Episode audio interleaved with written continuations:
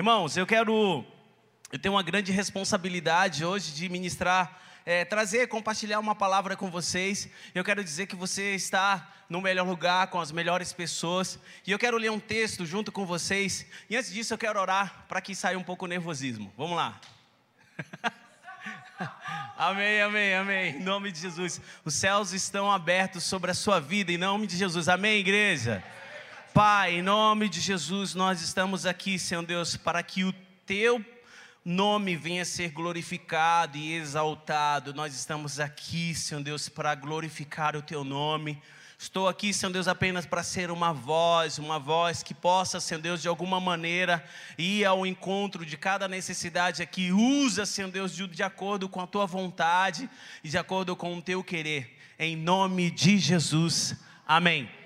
Eu estou falando não só para vocês que estão aqui presentes, mas estou falando para você que está aqui nos acompanhando diretamente pelo YouTube, pelo Instagram, pelo Facebook da igreja. Eu sei que eu estou falando também com pastores de todo o Brasil. Muitas vezes aquele pastor que não tem o mesmo privilégio que nós temos de poder, por exemplo, de alguma maneira é, transmitir o seu culto online. Eu sei que eu estou falando para os irmãos lá de Echaporão que eles estão é, é,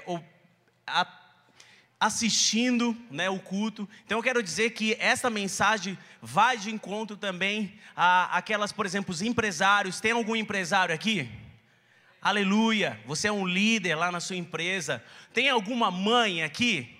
Amém. Você lidera seus filhos. Tem algum pai, homem de Deus cheio do Espírito Santo? Você lidera. Então, em qual, qualquer lugar onde você venha estar, meu irmão, Deus te chama e Deus te convoca para que você possa liderar de alguma maneira, né? Ser um homem, uma mulher de Deus e marcar aquele lugar. E o tema do, da, dessa pequena reflexão que eu vou trazer para vocês é um, por que ser um líder na casa de Deus? Diga assim: por que ser um líder na casa de Deus? Irmãos, isso é uma pergunta, porque eu quero, em nome de Jesus, no decorrer desta mensagem, tentar trazer a resposta. Quem sabe ela vai de encontro com aquilo que você está precisando ouvir e está necessitando nesse exato momento. Atos capítulo 4, versículos do 34 em diante. Atos capítulo 4, vou ler na minha versão, que é na NVI, diz o seguinte: Não havia pessoas necessitadas entre eles, pois os que possuíam terras ou casas as vendiam, traziam dinheiro da venda e o colocavam aos pés dos apóstolos, que os distribuíam segundo a necessidade de cada um. Diga, necessidade de cada um.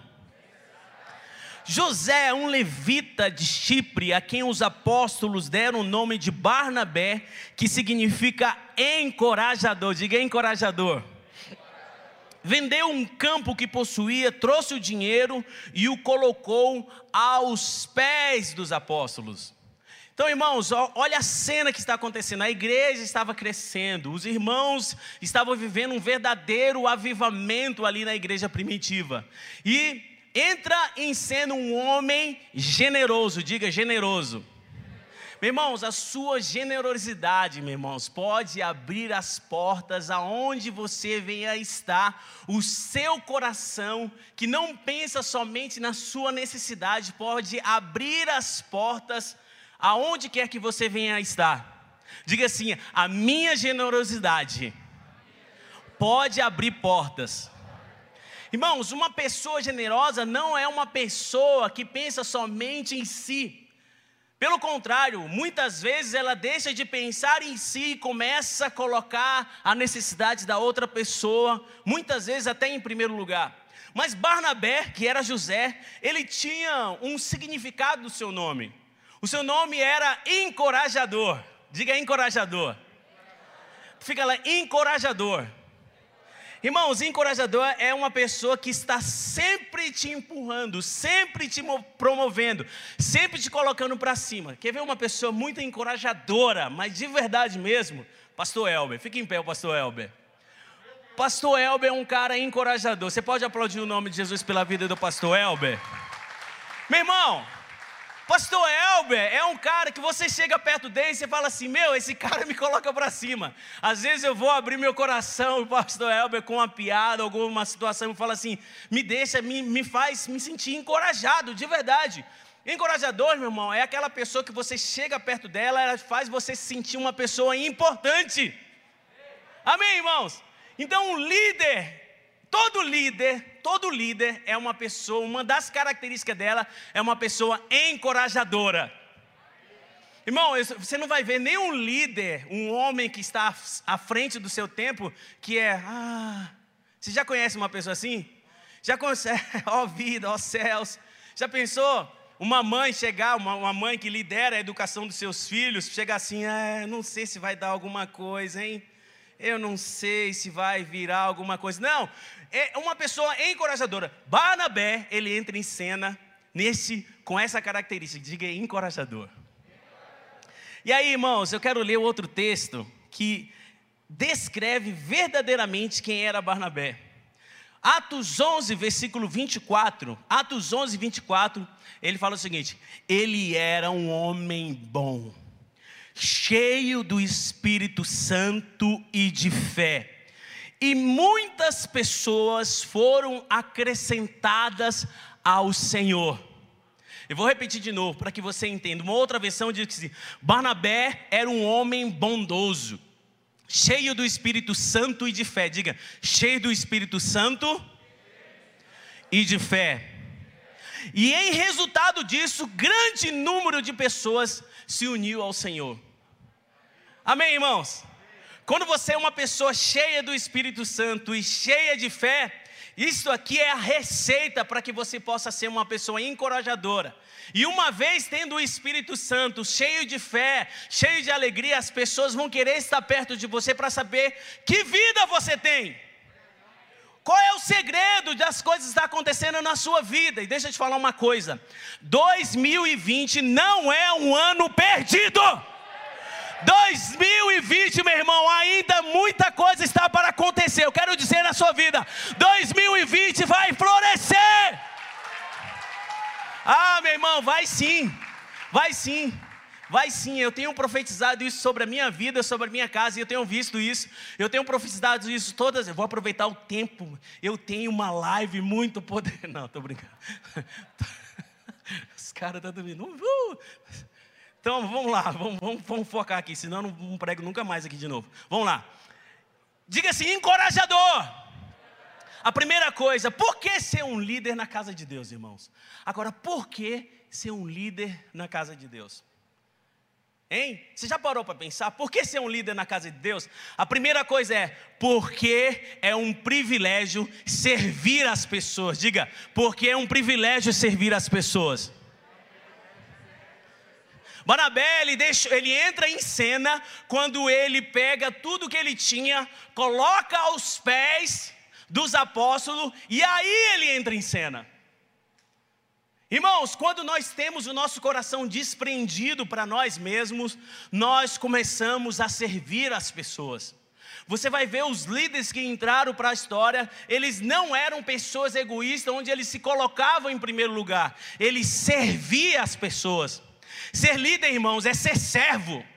Ser grande é ser pequeno. Ser exaltado é humilhar-se.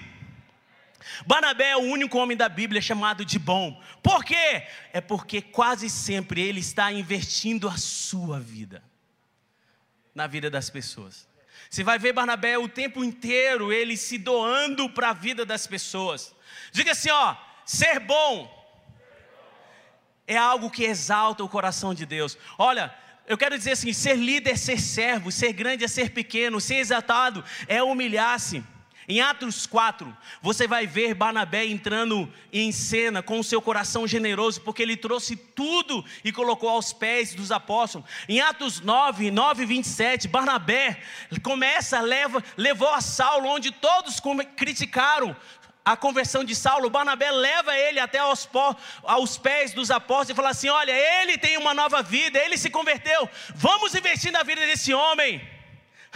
em Atos 11, ele era um homem bom, cheio do Espírito Santo e de fé, e muitas pessoas foram acrescentadas ao Senhor. A igreja de Jerusalém o vê como o melhor obreiro a ser enviado para Antioquia, e quando ele vê a graça de Deus prosperando naquela grande metrópole, mais uma vez ele investe na vida de Saulo. Barabé foi aquele que pegou Saulo, ainda nem era Paulo, e falou assim: Ó, eu vou te apresentar as pessoas, eu vou te promover. Irmãos, eu não sei você, irmãos, mas eu sou fruto de alguém que me promoveu. Você também é isso. Amém? Você pode testemunhar, eu sou fruto de. Quem pode testemunhar isso? Eu sou fruto, irmãos. Eu lembro que a primeira vez que uma missionária entrou dentro do meu quarto, você consegue imaginar um quarto de adolescente? Ela chegou fazendo assim, mercenas, de um lado para o outro, fala assim: Ó, você está inscrito no retiro da igreja. Eu falei, mas eu nem vou. Eu falei, não quero saber, você está inscrito. Sabe o que aconteceu? Naquele retiro, eu entreguei a minha vida para Jesus e hoje eu posso testemunhar. A, a, o investimento daquela inscrição não tem preço, porque hoje eu sou um pastor pregando para vocês aqui. O que vale, meu irmão, muitas vezes uma inscrição de um face a face, muitas vezes uma inscrição de um vereda, muitas vezes um, um, um convite para ir para uma célula, muitas vezes você pegar e levar, dar uma carona para aquela pessoa. Um homem de Deus, uma mulher de Deus, encorajador, ele investe a sua vida na vida das pessoas. Diga assim: investir na vida das pessoas. Em Atos 13, disse o Espírito Santo: Separa-me Barnabé e Saulo para a obra que os tenho chamado. Assim, depois de jejuar e orar, impuseram-lhe as mãos e os enviaram. Esse mesmo homem que investiu na vida de Saulo, agora os dois, a igreja de Jesus, os envia para que eles pudessem abençoar a vida de outras pessoas. Por que, que você é um líder na casa de Deus? Essa é pergunta aqui eu preciso que você preste atenção. Você é um líder porque é um privilégio servir as pessoas. Irmão, só existe igreja porque eu e você somos igreja. Igreja não é esse templo, igreja não é esse prédio, igreja não é as luzes, igreja são eu e você juntos, unidos, um promovendo o outro, e nós juntos vamos levar a mensagem de Jesus em cada casa de Marília, em região e até nas nações. Eu posso ouvir um amém de, uma, de alguém que crê nessa palavra? Precisamos de líderes que sejam homens bons ou mulheres boas, homens que dediquem seu tempo e seu coração para investir na vida de outras pessoas. Às vezes a gente perde, perde a noção, irmãos. É as pessoas que devem ser alcançadas. Irmãos, quando Jesus voltar, Ele não vai olhar o tamanho da nossa casa, Ele não vai olhar a marca do nosso carro, Ele não vai olhar a marca da nossa roupa, Ele vai olhar quem nós somos se nós entregamos a nossa vida a Jesus e quantas pessoas nós levamos aos pés de Jesus através da mensagem dEle. Amém? Segunda coisa, por que eu devo ser um líder na casa de Deus? Porque o líder é uma pessoa de visão e fé. Diga, visão e fé. Irmãos, se você está servindo na casa de Deus, você não é um qualquer um. Você não é um coitadinho. Você significa, irmãos, que de alguma maneira, que de alguma maneira Deus te deu uma visão, Deus te deu fé no seu coração e você decidiu sair da arquibancada e entrar na pista para guerrear. Amém, irmãos? Isso não quer dizer, irmãos, que aquele que não é líder, que ele não tem sua utilidade na casa do Senhor, pelo contrário, ele é servo de Jesus, ele é um filho amado, ele é muito amado, ele é muito bem-vindo nesta igreja, mas eu, quero, eu estou falando de uma maneira mais objetiva para você que é líder. Quem é líder aqui de algum curso, de alguma célula, de alguma maneira você é líder? Levanta a mão. Amém. E quem não levantou a mão, não é líder? Você é líder. Se você é mãe, você lidera aquela criaturazinha lá, não é? sim ou não? Lá em casa, se não tiver liderança, meu irmão. Sim ou não, mamãe? Ei, papai, se você tem uma função lá na sua empresa, você também é líder. Diga assim: ser líder é uma pessoa de visão e uma pessoa de fé. Irmãos, ninguém, ninguém segue uma pessoa perdida. Eu fui andar de bicicleta mais uma vez com o pastor Elber. O pastor Elber era um homem de visão. eu só, eu só via Samu na minha frente. E o Elber, olha que subida linda. Aí eu fui andar de bicicleta com o pastor Elber, não levei nem água. O Elber tinha uns 20 litros de água aqui nas costas. Ele falou: Zia, você não precisa de água? Eu falei: Precisa de água? Ele falou: Precisa, varão. Então ele enxergava já a trilha toda, eu só enxergava a esquina seguinte. Então ele é um homem de fé. Ele é tanto um homem de fé que ele me levou para pedalar com ele. Acreditou. E trouxe de volta, pastor Fabiano. Deixa eu te falar uma coisa, irmãos. Nós precisamos enxergar o potencial na vida das pessoas que elas mesmas não enxergam. Eu vou falar de novo para você anotar. Nós precisamos enxergar o potencial na vida das pessoas que elas mesmas não enxergam mais. Eu só estou aqui, irmãos, porque de alguma maneira teve pessoas na minha vida que enxergou o potencial que nem eu mesmo enxergava em mim. E todos os dias eu preciso de alguém, de uma certa forma, falar assim: Osias, vai dar certo em nome de Jesus. Meu irmão, uma pessoa de fé é uma pessoa que enxerga adiante. Barnabé era um homem cheio de fé. Eu vou falar de novo: Barnabé era um homem cheio de fé. Porque ele era encorajador, meu irmão. Só é encorajador quem é um homem de fé. Eu lembro no início da quarentena, lá em março, tinha muitos irmãos que acham Jesus está voltando, Jesus está voltando. Jesus está voltando, irmãos. Mas enquanto Jesus não voltar, nós vamos pregar o evangelho de Jesus. Mas eles, eles, eles estavam com tanto medo que eles não saíam para lugar nenhum, nem para respirar. O mundo está acabando. Deixa eu te falar uma coisa, irmãos, nós temos que ter fé, mesmo diante do caos.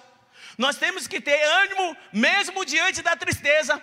Nós temos que entender que vai florescer mesmo diante do deserto. Nós temos que entender que a alegria do Senhor é nossa força, mesmo em um ambiente depressivo. Nós temos que entender na prosperidade do Espírito Santo, meu irmão, a abundância de uma vida cheia do Espírito Santo, mesmo quando todos estão dizendo não tem jeito. Você, eu e você juntos, com a fé que Jesus nos tem dado, nós somos, somos homens e mulheres de fé. Vira para a pessoa que está do seu lado, que está pelo menos um metro e meio de distância, e fala assim: Você é uma encorajadora, você é um encorajador. Irmãos, sabe por que, que nós temos que ter fé e visão? Sabe por que, que nós temos que ter fé e visão? A fé tira nossos olhos dos problemas e os coloca em Deus que está acima dos problemas. A fé é a certeza e convicção, é certeza de que coisas e, fatos irão acontecer em Cristo Jesus. Meu irmão, é viver não pelo que vemos ou sentimos, mas na confiança de que Deus está no controle, mesmo que não estejamos no controle. Nós não temos controle, mas se Deus está dirigindo, vai dar certo, já deu certo. Eu não sei se você está entendendo, meu irmão. Essa é uma palavra de encorajamento para você. Essa é uma palavra de fé para você. Está falando assim, ah, um novo normal, eu vou ter que mudar de profissão. Muda de profissão, mas vai com fé em nome de Jesus. Ah, agora vou ter que ter um Instagram, vou ter que ter um WhatsApp. Vai, meu irmão, coloca um WhatsApp, vai vender pelo WhatsApp, vai evangelizar pelo WhatsApp. Ou então você vai ter que mandar, como antigamente, as cartinhas pelos pombo correio. Você não vai fazer isso. Vamos para frente. Vamos evoluir em nome de Jesus, viver uma vida de fé em fé, de glória em glória, sobre os problemas, sobre as situações. Eu posso ouvir um amém de uma igreja que crê nisso é viver não pelo que você vê, meu irmão, e nem pelo que você sente. O seu coração é enganoso, o seu sentimento é mais ainda. A fé sorrir diante das dificuldades.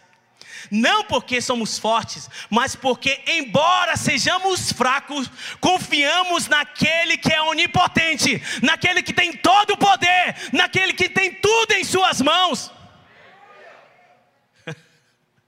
A fé sorrir diante dos problemas, irmãos.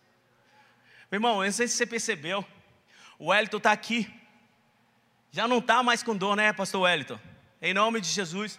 Mas ele está aqui, meu irmão, vencendo qualquer dificuldade, enxertando fé no seu coração. Se você, ele poderia estar em casa, né, pastor Ator? mas não está. Pastor Wellington não ficou um dia em casa.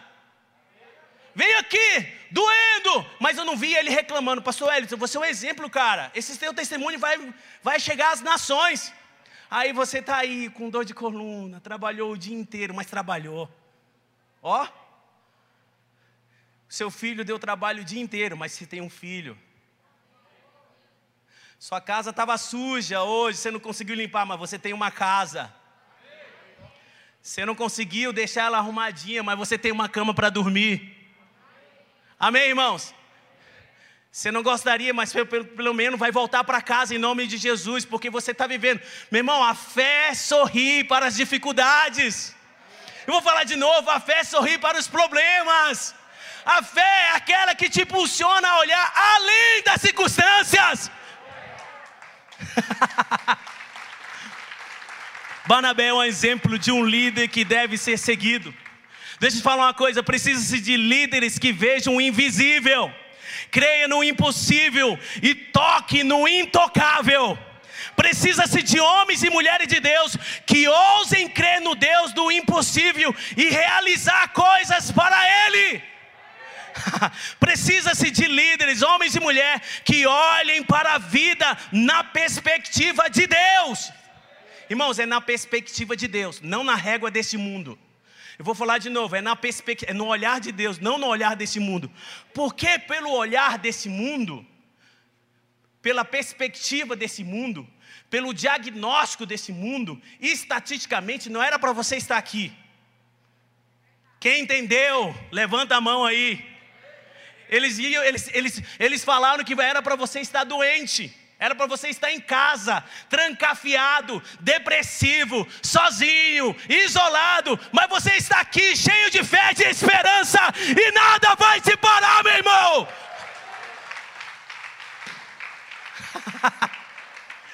Você é louco. Deus é bom demais, meu irmão.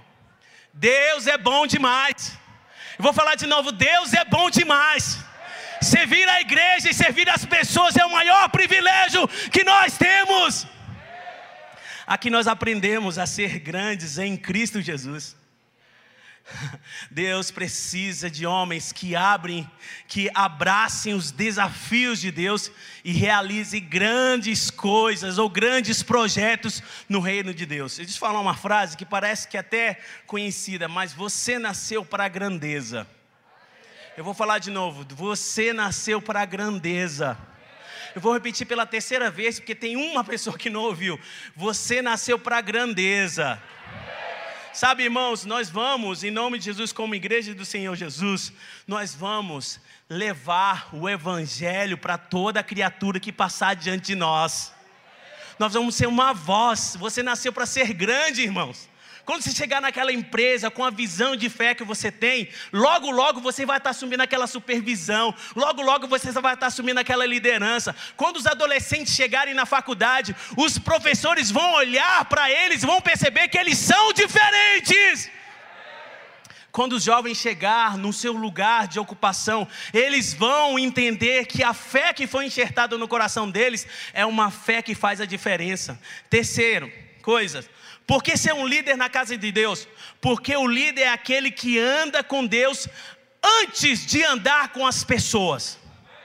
Eu vou falar de novo. Por que ser um líder na casa de Deus? Porque o líder é aquele que anda com Deus antes de andar com as pessoas. Quando Jesus chamou os apóstolos, designou-os para estarem com Ele. Jesus chamou os seus discípulos para estarem com Ele. Depois os enviou.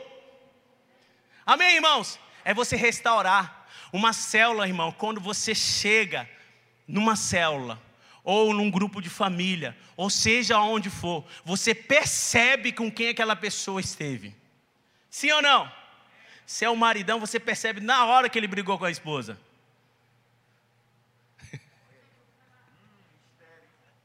percebe, irmão. Não tem brilho nos olhos.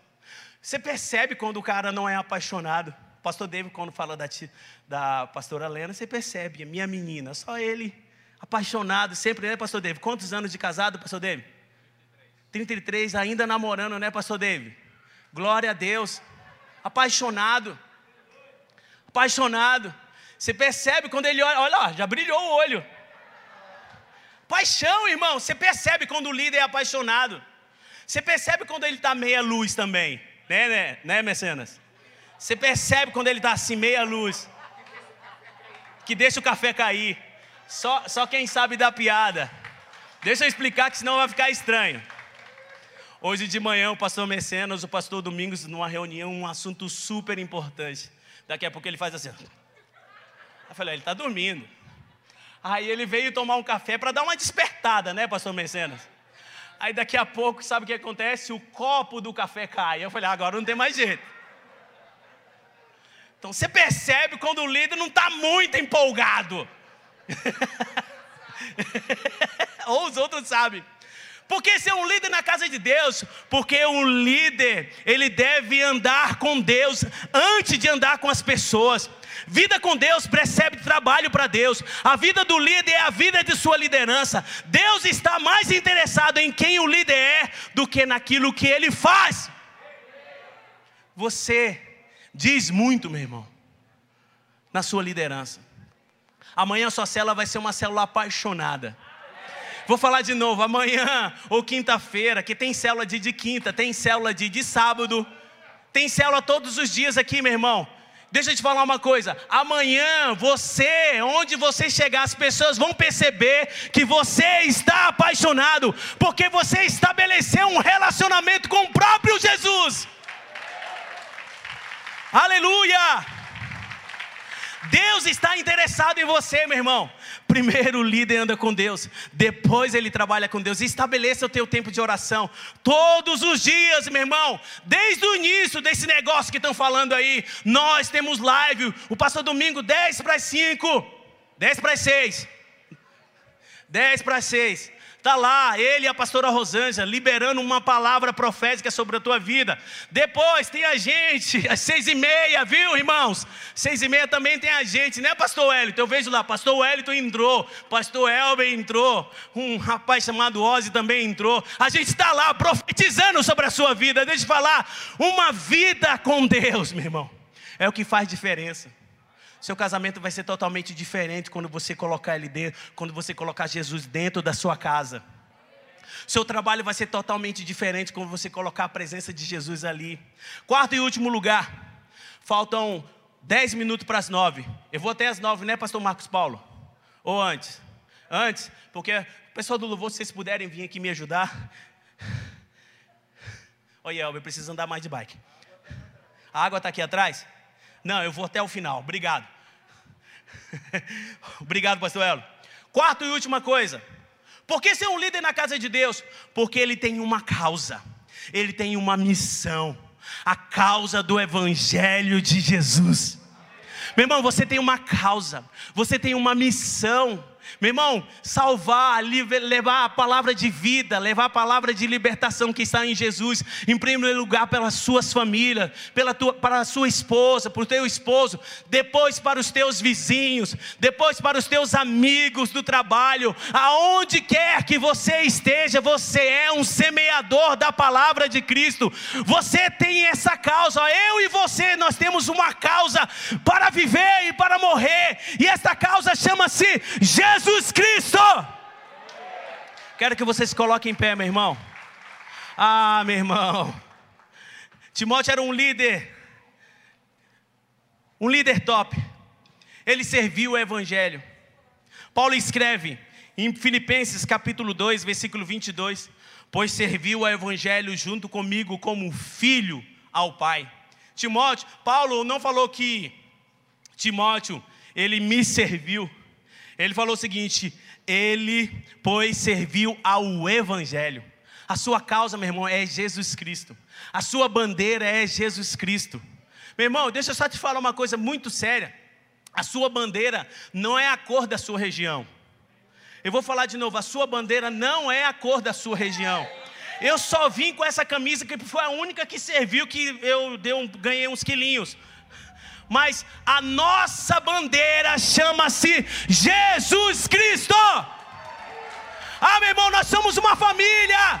Nós somos juntos por uma causa, nós somos juntos por um movimento, o um movimento de Jesus, o o movimento de Jesus nas ruas, nas casas, nas empresas, nos, sabe, em qualquer lugar, meu irmão, onde tem uma pessoa que precisa ouvir o Evangelho de Jesus, nós estaremos lá pregando o Evangelho, levando uma palavra de fé e de esperança. Agora, meu irmão, eu quero investir esses cinco minutinhos para a gente orar.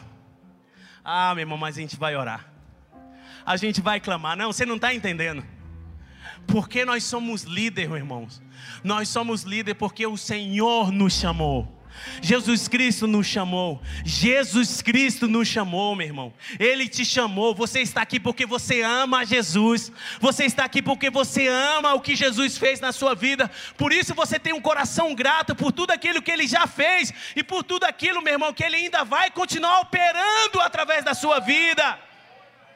Meu irmão, nós estamos aqui, meu irmão, com uma única bandeira, chama-se Jesus Cristo. E o Espírito Santo olha para você, ele é um homem bom, ele é um homem cheio de fé, ele é um homem cheio de esperança, ele é um homem que tem vida, ele é um homem, uma mulher encorajador, encorajadora.